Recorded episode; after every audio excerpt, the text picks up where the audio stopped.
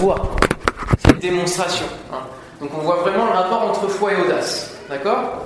Donc quand je dis le titre Dieu veut affermir ton audace, vous pouvez aussi entendre Dieu veut affermir ta foi. Il veut la fortifier. Et euh, quand on voit les disciples euh, avec Jésus, ils ont dit Mais Seigneur, augmente notre foi. Ils sentaient que ça avait besoin de, faire monter, que ça, ça puisse monter et qu'il y a en fait quelques, quelques marches à gravir tout au long de sa vie spirituelle. Et c'est pareil pour l'audace. C'est pas quand on est euh, avec le Seigneur dès le début qu'on fait preuve d'audace avec Dieu.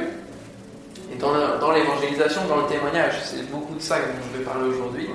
C'est dans notre euh, mission, la mission de chaque chrétien, partager la bonne nouvelle. Pas toujours facile de faire preuve d'audace dans le témoignage. Hein. Euh, on fait beaucoup plus preuve d'audace quand on est dans un contexte connu, par exemple l'Église, que quand on est dans un contexte hostile même. Hostile, pas connu, euh, et pourtant, c'est dans ce domaine-là que l'audace a besoin de se manifester, de plus en plus. Alors, là, on va voir le réveil, hein, derrière, ça bouge. L'audace avec Dieu n'est pas quelque chose qui vient forcément d'un coup et qui dure pas longtemps. Parce que dans différents domaines, dans le monde séculier, on peut, faire, on peut voir des gens faire preuve d'audace et puis, ça dure pas longtemps et puis ça, ça revient à, quelque chose de très, très petit. Non, c'est une mentalité finalement qui s'acquiert au fur et à mesure que nous nourrissons notre foi. C'est un processus qui va grandissant dans notre vie chrétienne. Alors on va voir l'exemple de Gédéon aujourd'hui. Est-ce que quelqu'un pourrait me faire un petit peu le résumé de la vie de Gédéon que, Quels sont vos souvenirs de votre lecture de la vie de Gédéon Ça tient en trois chapitres. Qui fait preuve d'audace pour me raconter Gédéon. Qu'est-ce que, quels sont vos souvenirs La toison. Donc le fait de demander des signes. D'une manière générale, la toison, demander des signes. Oui, c'est avec Gédéon en effet. Qui a demandé ça pour savoir s'il allait faire la guerre ou pas. Quoi. Si, si les Madianites étaient vraiment donnés entre ses mains ou pas. Ok place ici. Bienvenue. Ok, il y a quoi d'autre avec Gédéon? C'était un juge, les trois chapitres qui lui sont consacrés sont dans le livre des juges, chapitres 6, 7 et 8. Quoi d'autre? Il a servi à la délivrance d'Israël, en effet. Allez il a renversé un hôtel. Ouais. Ça, c'est une partie qu'on verra la semaine prochaine sur le fait de renverser l'hôtel. C'était. Euh, aller faire preuve d'audace pour renverser l'hôtel alors que tout le monde adorait Baal.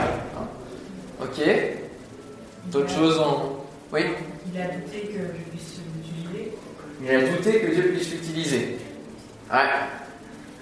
Et c'est là, c'est ça qu'on va voir aujourd'hui. C'est tous ces doutes, c'est toutes ces peurs et le fait que Gédéon avait besoin que Dieu affermisse son audace avant de pouvoir en faire preuve.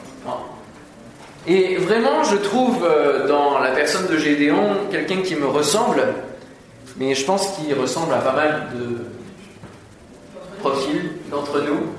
Et, euh, on peut tous passer par des périodes Gédéon dans notre vie chrétienne. Alors, euh, donc, en premier lieu, je dirais que c'est un jeune homme qui ne vit pas ce à quoi il est destiné. Que veut dire le prénom Gédéon On pose toujours la question sur les prénoms, rassurez-vous. Le pasteur Forchenet pose des questions sur les prénoms, je ne suis pas plus au courant que vous parfois. Il y en a un que je connais très bien, c'est celui de Jonas. Parce que ça veut dire colombe. Je connais bien celui-là. Mes prénoms, je les connais bien aussi. Gédéon, ça veut dire abattant coupant. Abattant, c'est-à-dire abattre. Hein. quelqu'un qui abat, quelqu'un qui coupe. Et ça vient donc d'une origine euh, hébreu, et ça vient d'un mot qui est gada. J'ai pas dit guada, hein, attention, j'ai dit gada. Gada, ça veut dire couper, tailler, abattre, rompre, briser, trancher en deux, raser. Voilà. Bon, c'est clair, on sent que c'est dans le vif. Hein c'est dans le vif. Et quand on lit là où se trouve Gédéon, on va aller dans Juge, on va quand même l'ouvrir. Juge, chapitre 6, on va lire la situation de Gédéon.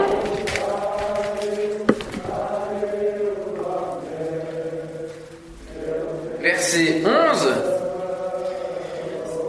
6, 11, puis vint l'ange de l'Éternel et euh, il s'assit sous le térébin d'Ophra qui appartenait à Joas de la famille d'Abiézer. Gédéon, son fils, battait du froment au pressoir pour le mettre à l'abri de Madian. Bon, il est en train de battre, donc on pourrait dire que il, vit ce à quoi il est destiné, mais est-ce que c'est vraiment ça? Battre du froment, est-ce que est-ce que c'était le summum de ce que Dieu avait en prévision pour lui? Non, on est d'accord. Enfin, je sais pas, vous êtes d'accord avec moi? Est-ce que vous croyez que le but ultime de la vie, c'est de battre du froment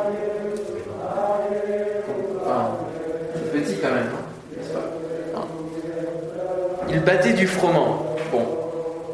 Ok. Et il le faisait, où ça, au pressoir, pour le mettre à l'abri de Madian, c'est-à-dire de manière cachée.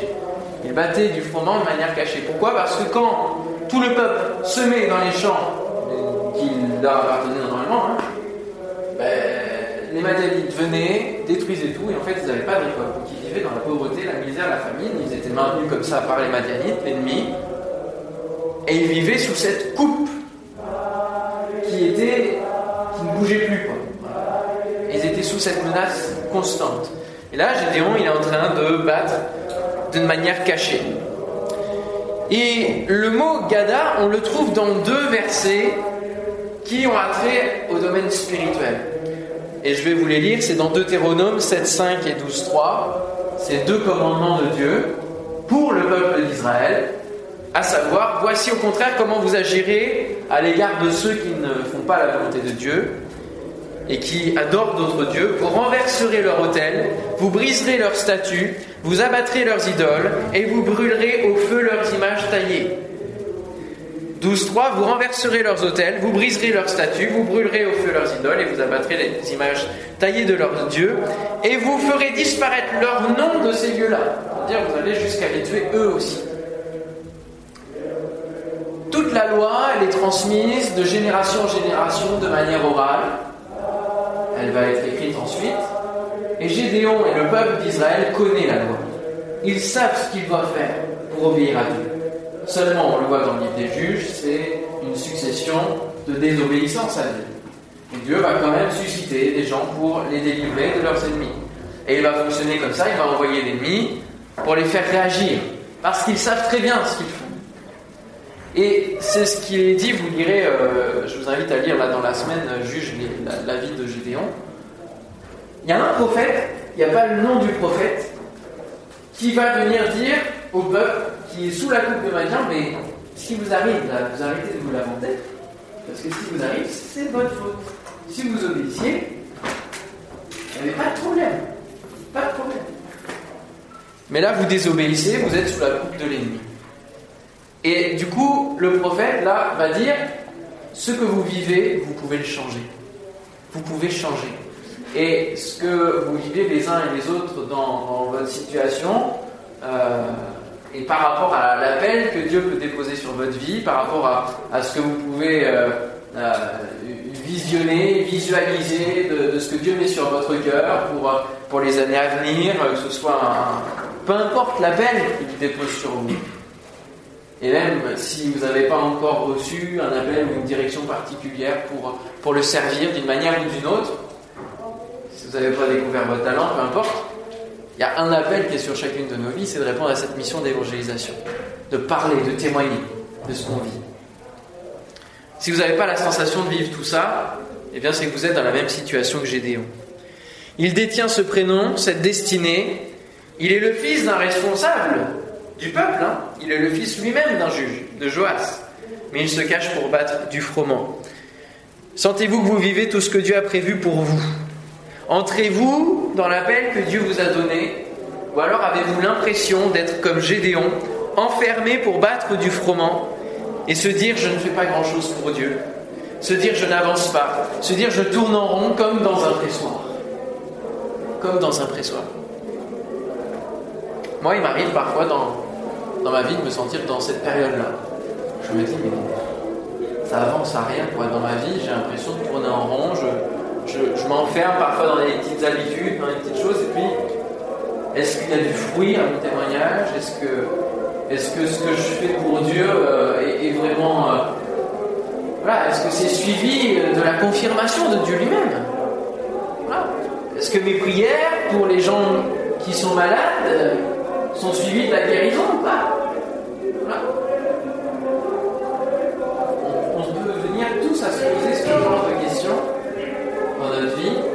Est-ce que par rapport à mon Dieu, j'arrive à faire ce que je suis appelé à faire, ou ce que je sens appelé à faire? Se sentir libre en Dieu, mais enfermé à la fois. Vous trouvez pas? Non, vous ne pas ça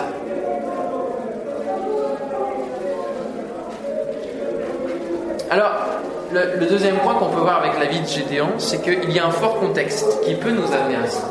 Et le deuxième point, c'est l'enfermement de la pensée qui empêche l'audace. Et j'aimerais bien que vous, écoutiez vraiment ce point-là. L'enfermement de la pensée empêche l'audace.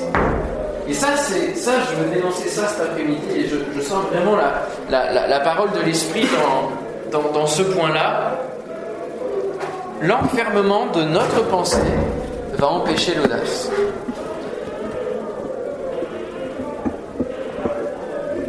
Avec le contexte de notre monde, et parfois même dans le contexte ecclésial, hein, on peut être empêché de, de faire des choses qu'on aimerait faire parce qu'on a peur. Et je vais vous inviter à lire les versets 12 à 16. C'est super intéressant de voir les réponses que Gédéon va donner à l'ange de l'Éternel. Imaginez-vous la, la, scène. Là, on le lit, on se dit c'est l'ange de l'Éternel. Pour nous, l'ange de l'Éternel, c'est quoi? Pour vous, c'est quoi l'ange de l'Éternel? C'est Saint. Hmm Esprit Saint? Hmm. L'ange de l'Éternel, qu'est-ce que c'est? C'est le messager de Dieu. Oui. Donc un ange, on le visualise comment? Les ailes, hein, blanc, non? Moi je vais vous faire participer pour que vous évitiez que vous dormiez. Scintillant, ouais, donc plein de lumière autour, enfin on imagine ça, non? Un ange. Enfin, comme c'est décrit dans la parole de Dieu, hein. on sent que c'est une manifestation particulière.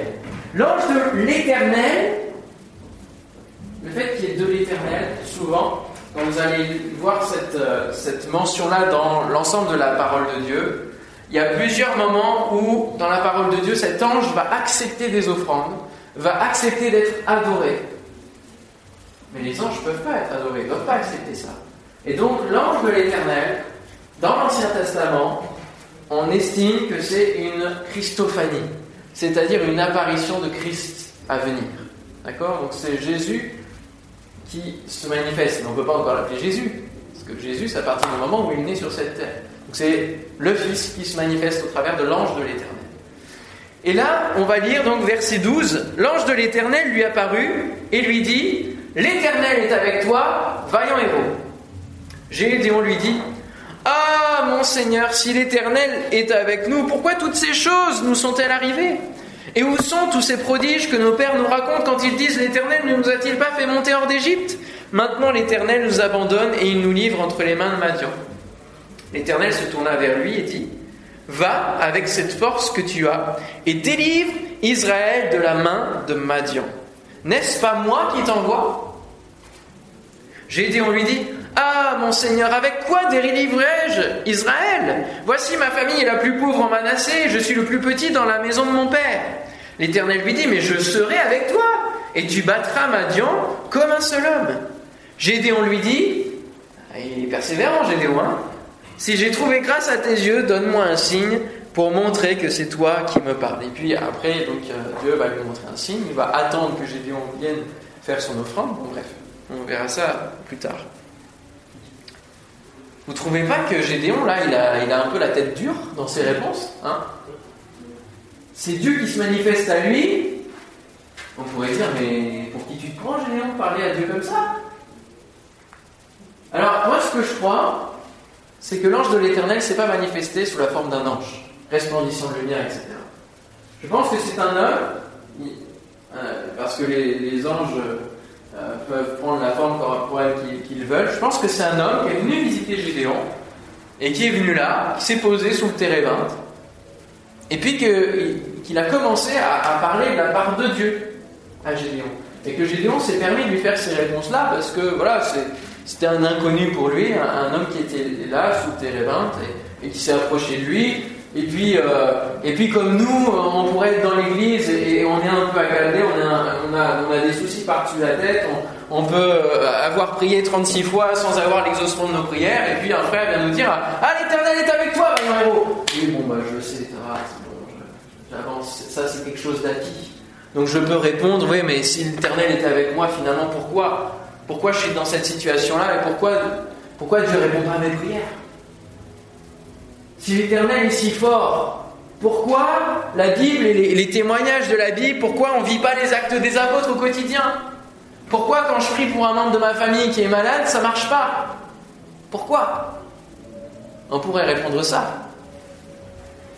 Je me souviens de quelqu'un qui passait par euh, l'épreuve de la dépression, la maladie de la dépression, quelqu'un lui a dit, il faut prier, ma soeur.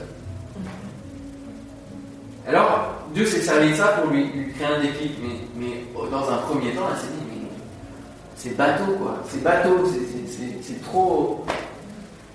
La prière, oui, mais, je, fais déjà ça, et, je ne vais pas me sortir de, la dépression comme ça. L'enfermement de la pensée. On peut être tellement dans le malheur, tellement dans la souffrance qu'on ne voit plus. On ne voit plus, on n'a plus assez de recul pour avoir assez de foi et ensuite assez d'audace, de croire de nouveau dans les promesses. On peut aussi plonger dans le fatalisme. Les gens sont durs, voilà, il n'y a, pas de. Il y a plein de freins, il y a plein de freins au niveau humain qui, qui nous bloquent, qui fait que nous ne sommes plus sensibles aux paroles d'encouragement et aux promesses même divines que l'on peut lire. On peut arriver le soir et puis on, lit la Bible et puis on peut passer sur des textes merveilleux, mais ça ne nous fait plus, aucun écho, quoi parce qu'on est fatigué, parce qu'on est, on là, il n'y a plus. On est comme si on était sous anesthésie. Annihilé. L'audace est annihilée. Il n'y a plus de motivation, il n'y a plus d'espoir. Parce que peut y avoir des déceptions. De frères, de sœurs, de, responsables aussi. Il peut y avoir des, déceptions de choses qui ne se font pas, euh, euh, desquelles on aurait voulu participer. On ne peut plus ressentir la présence de Dieu alors qu'il est là et qu'il nous parle. Comme Gédéon. Dieu lui parlait face à face, mais il ne s'en rendait pas compte. Il ne s'en rendait pas compte. Et à un moment donné, il s'est rendu compte. Je peux être là à vous parler, un frère peut prier, mais c'est la voix du défaitisme qui triomphe quand même sur vos pensées. Et c'est ça le, point que je veux aborder avec vous, il prend dessus. Et, et parfois on peut être tellement dans l'analyse des circonstances qu'on se dit, mais rien ne pourra changer. Rien ne pourra changer.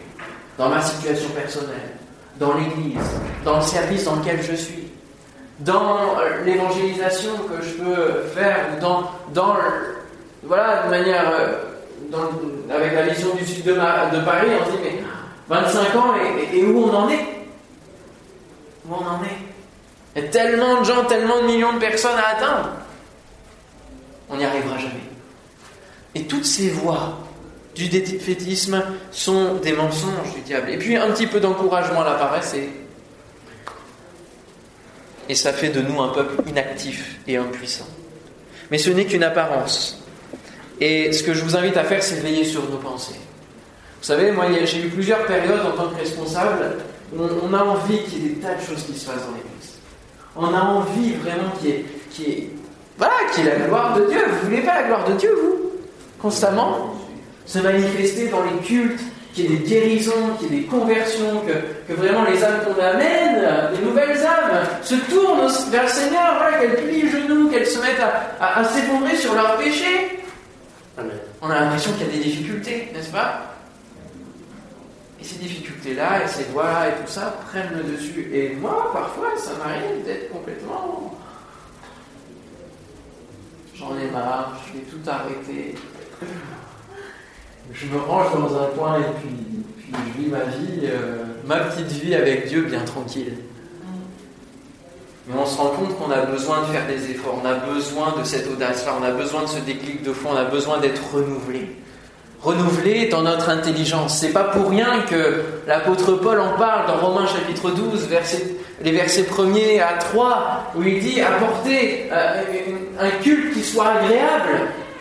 Et pour ça, derrière, il faut qu'il y ait le renouvellement de l'intelligence. Parce que nos pensées sont constamment attaquées. Vous savez, le diable, on pense souvent que le diable nous attaque par la maladie, par des choses purement humaines, matérielles, physiques.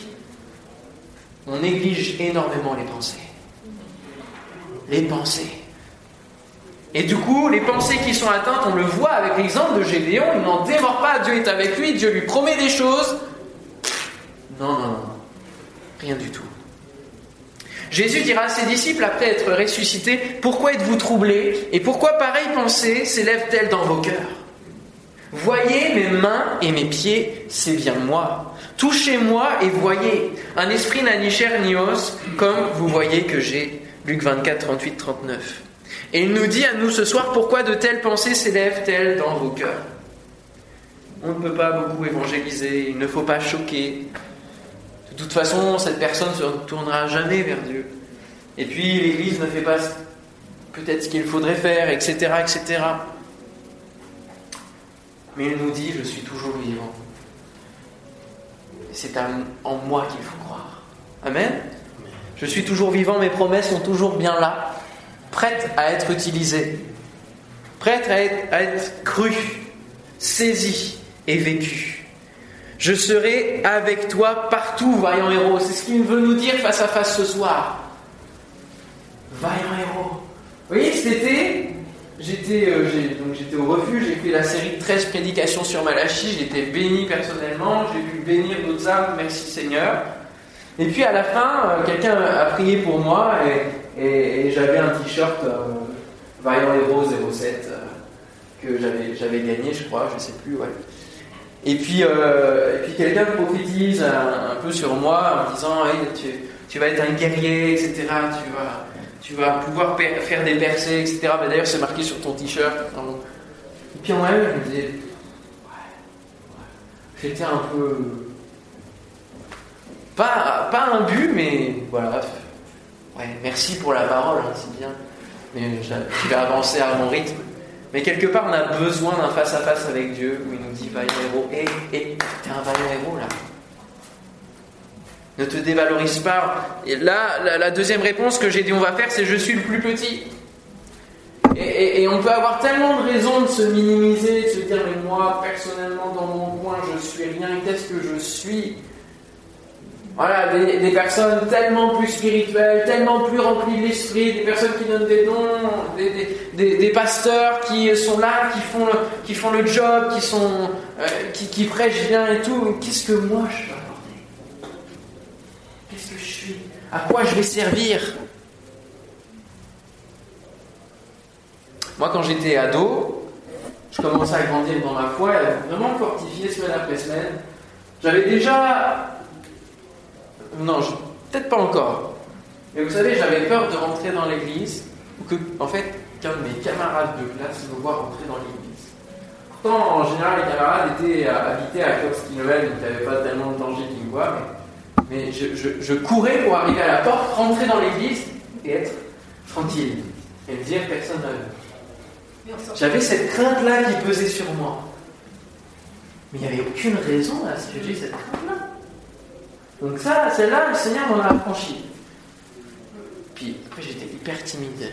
Puis le Seigneur a commencé à mettre des paroles sur mon cœur pendant les moments de culte. J'avais 16 ans.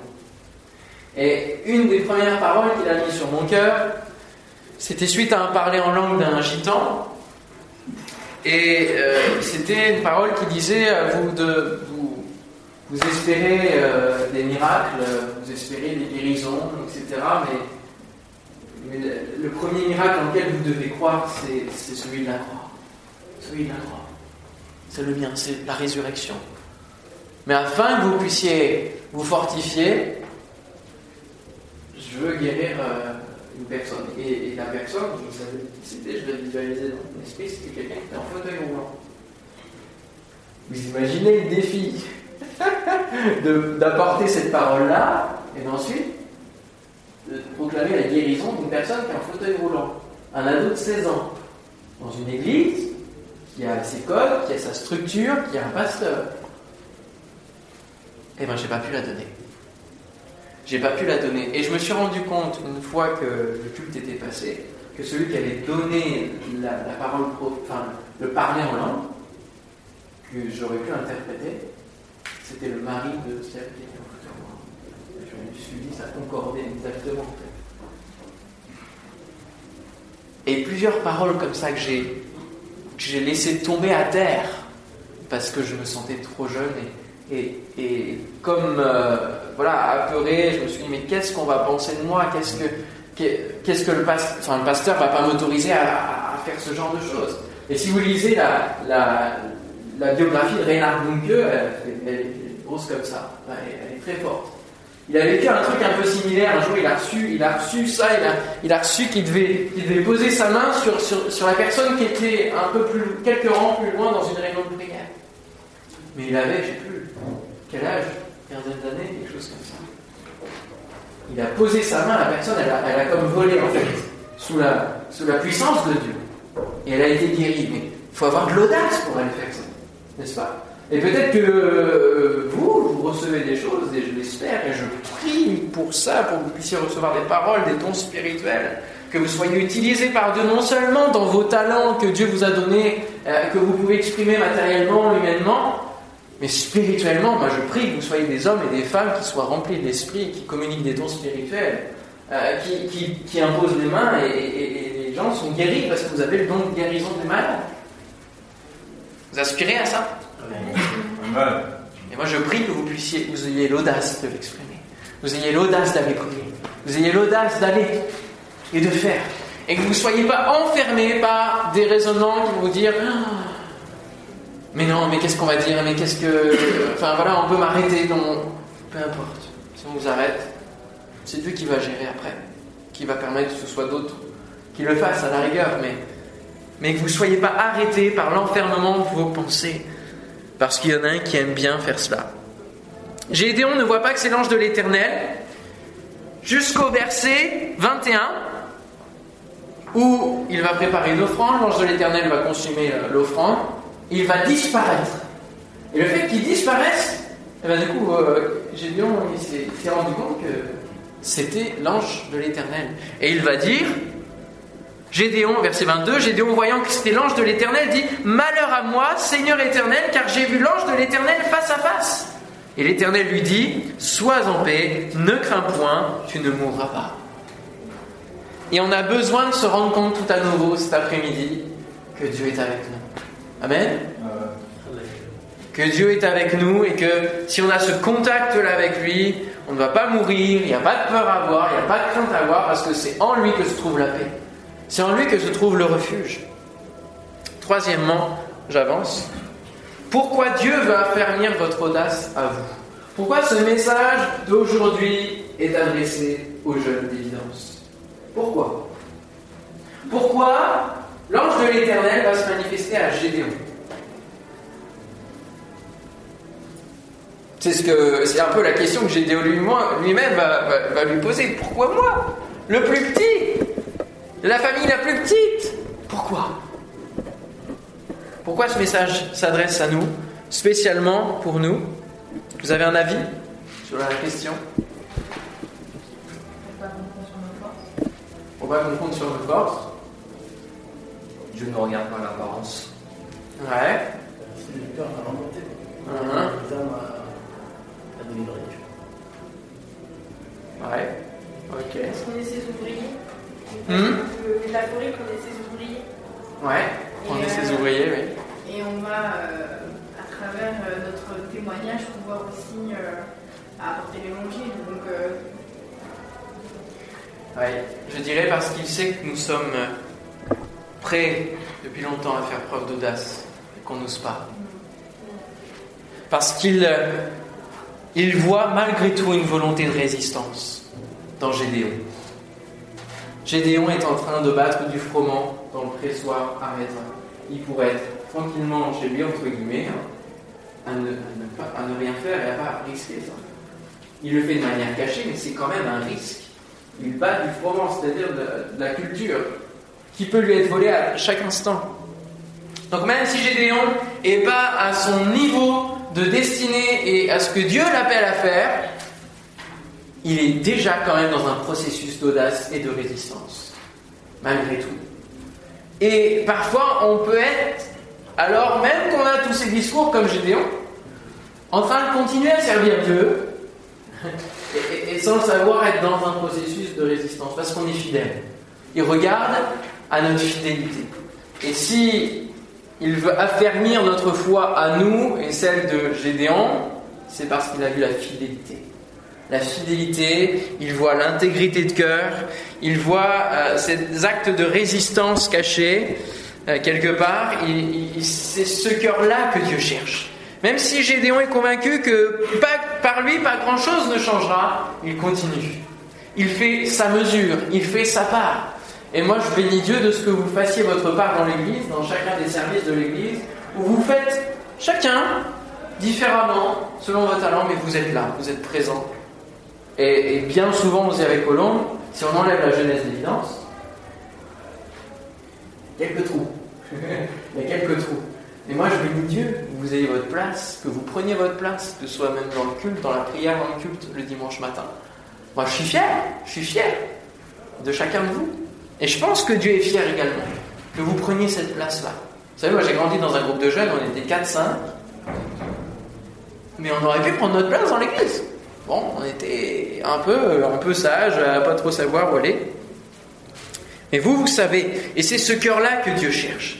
Et c'est ce qui lui plaît en vous. C'est votre volonté de faire sa volonté. C'est votre fidélité à le servir et à l'honorer. C'est pour cela qu'il vient s'adresser à vous et nous avons besoin de cela pour déclencher en nous le sursaut de foi, de notre foi, de notre audace. Lorsque j'étais ado et que je, servais dans l'église, j'avais besoin de paroles de Dieu. Pour faire mes choix, pour savoir. À, un moment donné, j'ai voulu arrêter le piano, j'avais fait 10 ans de piano, bon. Et je commençais à jouer dans l'église. Et puis je me suis dit, mais j'ai envie de faire un autre instrument. Seigneur, lequel? Je pouvais avoir ma même une idée d'instrument dans mon cœur, mais là, je l'avais dit, Seigneur, tu, choisis l'instrument que je vais jouer. Et du coup, j'ai, comme Gédéon, dit, bah, Seigneur, que tu mettes devant moi régulièrement, d'une manière ou d'une autre, un instrument. Voilà, que ça ressorte dans les prochains jours, les prochaines semaines. Et puis à plusieurs moments, il y a l'image du saxophone, euh, le mot du saxophone qui est revenu à mes oreilles ou dans, mes yeux. Et je me suis dit, bon bah voilà, c'est, Seigneur me conduit, donc j'ai appris le saxophone. Voilà. Et on a besoin de paroles, on a besoin de signes, on a besoin de conduite comme ça dans tous les domaines pour faire nos choix, pour avancer. Et puis, il y a eu son appel à le servir d'une manière plus grande dans ma vie. Hein. Et là aussi, j'ai eu besoin de signes. J'ai eu besoin de paroles. Parce que j'avais peur. Parce que je me disais, mais c'est pas moi il s'est planté là où il y a une erreur, il y a un bug informatique. non, non, non. Mais il fallait une confirmation pour m'affranchir de mes peurs et rentrer, avoir l'audace de rentrer. Vous savez, je suis allé à l'école biblique à 18 ans. Et il se trouve que l'école biblique, un an avant moi, n'acceptait pas les personnes qui n'avaient pas travaillé, qui qui avait 18 ans, d'accord, mais à la rigueur, quand tu as 18 ans, tu as, peu à faire des jobs d'été, mais ils n'acceptaient pas. Et l'année avant moi, ils en avaient accepté un. Donc ça avait ouvert un peu la voie, entre guillemets. Mais je savais que si je faisais l'école biblique là, ça mettait quelque part une croix sur ma valorisation de diplôme, parce que j'ai aucune spécificité, à part la filière littéraire. Mais on sait que dans le système de diplôme de notre, de notre pays, c'est quand même pauvre d'avoir que le bac. et le Seigneur m'a conduit comme ça, il fallait, il fallait qu'il y ait des paroles qui me poussent pour que je puisse aller faire l'école publique à, à cet âge-là. voyez? Mais je savais que c'était le temps de Dieu. Et vraiment, ce qui est important que vous reteniez, c'est que vous puissiez faire preuve d'audace et que vous n'hésitiez pas à chercher auprès de Dieu des paroles, des signes. N'hésitez pas à lui demander tous les signes dont vous avez besoin, toutes les paroles dont vous avez besoin, il va vous les donner. Parce que moi qui ai été timide et qui ai été euh, apeuré à toutes ces idées-là, bah, j'ai demandé autant de confirmations que j'ai souhaité. Hein. J'ai demandé, euh, avant de faire l'école publique, quand j'ai reçu cette conviction sur mon cœur, c'était une conviction, j'ai dit Seigneur, il va falloir que tu confirmes. dans la semaine, chaque jour, chaque jour d'une manière différente. Quand la Bible dit Dieu parle tantôt d'une manière, tantôt d'une autre, et l'homme n'y prend point garde, ben là, cette semaine-là, j'y ai pris garde. Mais vraiment d'une manière différente, et ça, c'est vrai. Que ce soit par une amie qui habitait à 150 km, que ce soit par un, message qui me soit envoyé, jusqu'au dernier jour où c'est mon prof de littérature, qui est complètement athée, qui me dit Mais tu veux pas être pasteur? Pourquoi? Parce que j'avais dit, bon Seigneur, d'accord, j'ai des paroles, etc. Mais là, je veux quelqu'un qui ne connaît rien de la situation. Et il m'a donné la personne qui connaissait rien de la situation. Donc on peut vraiment lui demander, quand on est apeuré, quand on veut témoigner à quelqu'un et qu'on n'est pas sûr, Seigneur, que aujourd'hui j'ai l'occasion, ouvre, ouvre-moi la porte, prépare-moi un peu le terrain. Vous allez voir qu'il le fait. Si vous avez ce désir de témoigner autour de vous, vous priez dès le matin, Seigneur, donne-moi des occasions de témoigner, vous allez voir qu'il va vous ouvrir des occasions. Et que ça va être beaucoup plus facile. Donc ne nous enfermons pas dans nos pensées en, voilà, en se disant c'est compliqué, c'est dur, mais faisons confiance au Seigneur en disant Seigneur, ouvre les portes toi. Parce que tu sais que moi j'y arriverai pas. Tu sais que j'ai des peurs, tu sais que j'ai des craintes. Seigneur, je veux aller vers toi. Amen. Amen. Et il veut nous emmener à vivre notre destinée, votre destinée, étape après étape. Moi, je veux croire que vous n'allez pas en rester là, dans ce que vous exprimez à évidence. Si vous voulez rester là toute votre vie à faire euh, toujours la même chose pendant 50 euh, ans, moi je veux croire que je ne vais pas rester là, et même si je reste là encore je ne sais pas combien d'années, que mon parcours va évoluer que, Dieu va me conduire dans d'autres choses. Amen. Et c'est la même chose pour vous. Mais pour ça, il faut, il faut se mettre déjà dans la mentalité de l'entraînement de la foi. De l'entraînement du muscle de la foi. Plusieurs font du sport ici, vous pouvez vraiment comprendre l'image du muscle de la foi. Ça, c'est vraiment important. La foi est un muscle qui se travaille.